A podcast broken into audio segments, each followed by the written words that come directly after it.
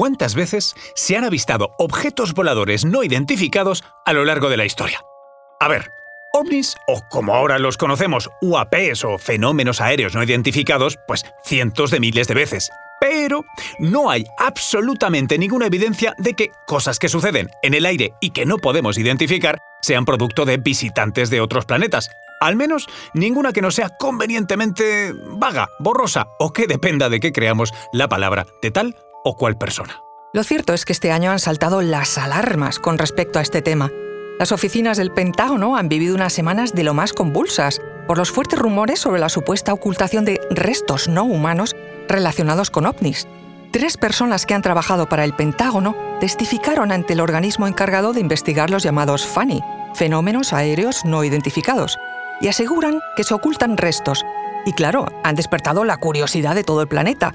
Pero, ¿realmente existen esos restos no humanos de ovnis?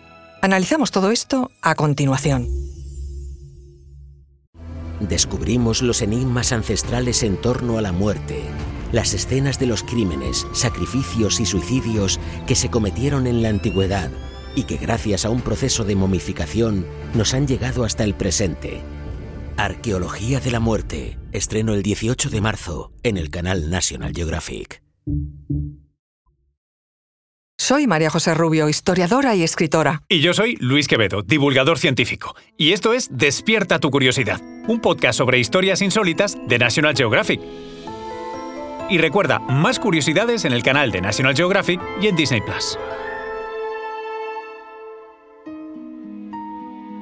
David Grush, oficial retirado y colaborador del Pentágono, testificó en el Congreso de los Estados Unidos afirmando la existencia de un proyecto secreto que lleva en funcionamiento varias décadas. En él se recogerían materiales potencialmente alienígenas que habrían sido estudiados para descubrir los secretos de una tecnología de otro mundo. La existencia de programas para estudiar los UAPs, nuestros antiguos ovnis, no es una novedad y tampoco es nada que debería sorprendernos. A ver, estar alerta de incursiones extranjeras de este planeta u otro en el espacio aéreo nacional es una prioridad desde que inventamos la aviación. Lo de que se trate de tecnología alienígena, eso ya es otra cosa. Esa tecnología que mencionó Grush incluiría la existencia de vehículos completos, intactos y, lo más importante, de origen no humano. Es más, también llegó a afirmar que alguna de las naves contenía restos biológicos no humanos. Pero ante afirmaciones tan mayúsculas debemos aplicar algo de escepticismo y cautela. Por lo que conocemos de nuestro universo, su larga edad, su inimaginablemente enorme tamaño y sabiendo que no podemos, por ahora, viajar más rápido que la luz, pues las probabilidades de que esos alienígenas inteligentes sí existen y tienen tecnología para el viaje interestelar estén lo suficientemente cerca en el tiempo y en el espacio para pasarse a visitar nuestro planeta son muy, pero que muy pequeñas. Sin embargo, la creencia de que la Tierra ha sido visitada por múltiples naves espaciales alienígenas es más popular que nunca. ¿Por qué? Bueno, las historias sobre alienígenas han sido populares desde la década de 1950. Concretamente, el primer avistamiento de ovnis ocurrió en 1947 y fue el piloto Kenneth Arnold quien afirmó haber visto una serie de nueve brillantes objetos voladores no identificados sobre el monte Rainer en Estados Unidos, a velocidades que Arnold estimó en un mínimo de 1.200 millas por hora, es decir, 1.932 kilómetros por hora fue el primer avistamiento posterior a la Segunda Guerra Mundial en los Estados Unidos. Tuvo una gran cobertura de prensa y le siguieron después numerosos avistamientos reportados en las dos o tres semanas siguientes.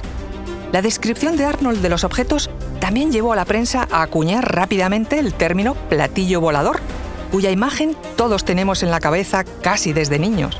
Y así es como nació la ola de avistamientos y cultura ovni que se ha mantenido hasta nuestros días. Y a ver, no es de extrañar. La gente sospechaba, después de que el gobierno les mintiera sobre los eventos en Roswell, Nuevo México, durante la Guerra Fría, y del que ya hablamos, por cierto, en un anterior episodio. Pero claro, en aquel caso el objetivo era engañar a los soviéticos sobre la superioridad tecnológica de Estados Unidos y no ocultar a alienígenas. Los ovnis, por cierto, también han visitado la imaginación de los españoles, ¿eh? Según el periodista y divulgador Luis Alfonso Gámez, de 122 casos de avistamiento ovni en España desclasificados por el Ejército del Aire, se han desmontado 114 con explicaciones humanas y científicas y los 8 restantes no se han podido hacer por su antigüedad y la falta de pruebas. La cultura ovni alcanzó su punto máximo en la década de 1990 con productos icónicos como Expediente X o Independence Day. La ufomanía más reciente comenzó en 2017 con una serie de artículos del New York Times. En su publicación, el famoso periódico describió un programa extinguido del Departamento de Defensa de los Estados Unidos, respaldado por sus principales senadores, dedicado a investigar objetos voladores sin ninguna explicación. El New York Times entrevistó a pilotos de la Marina de los Estados Unidos que afirmaron haber encontrado esos objetos en 2004 y publicó vídeos filtrados de estos incidentes, que más tarde fueron desclasificados por el Pentágono. Los vídeos parecen mostrar algo claramente en el cielo, y los testigos así lo aseguran. Esta combinación de peces gordos del ejército, políticos de alto rango y un periódico normalmente sobrio invitó a tomarse en serio lo de los ovnis, ahora llamados WAPs, fenómenos aéreos no identificados. Pero, sin embargo, hay una gran cantidad de explicaciones de lo más prosaicas para todo ello. Desde los globos espía chinos, como los que descubrimos recientemente, hasta simples fallos de instrumentación. Lo que nos lleva, en el fondo, a una paradoja. Si el universo es enorme y viejo, ha tenido tiempo y ocasión de sobra para producir vida y civilizaciones avanzadas, tanto o más que la nuestra. Fijaos, en 1961 el astrónomo Frank Drake ideó un cálculo que predecía la existencia de millones de civilizaciones entre las estrellas. Pero, pero aquí no hay nadie más. Para el físico Enrico Fermi, la contradicción entre esa predicción y la realidad no tenía sentido, y pasó a conocerse como la paradoja de Fermi. ¿Dónde? ¿Dónde está todo el mundo? Es una pregunta con varias respuestas. Tal vez estamos realmente solos en la creación. Tal vez el instinto de supervivencia hace que las civilizaciones avanzadas se oculten. O tal vez la tecnología avanzada es una caja de Pandora que conduce inevitablemente a su destrucción. O, o tal vez los alienígenas ya estén aquí, entre nosotros.